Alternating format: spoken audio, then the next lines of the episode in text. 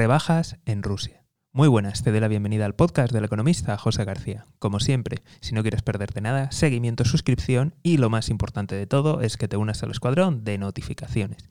Dejo los links en la descripción. Pues sí, parece que Rusia está de rebajas y no solamente sus empresas, sino también las materias primas. ¿A qué me refiero con todo esto? Veréis, debido a las sanciones internacionales, a Rusia le está costando colocar pues su gas y su petróleo. Así que es algo que están aprovechando países como la India, que se ha puesto de perfil. Y como sabe que Estados Unidos le necesita en su lucha contra China, pues no le va a sancionar. Así que ha comprado petróleo y gas con fuertes descuentos de mercado.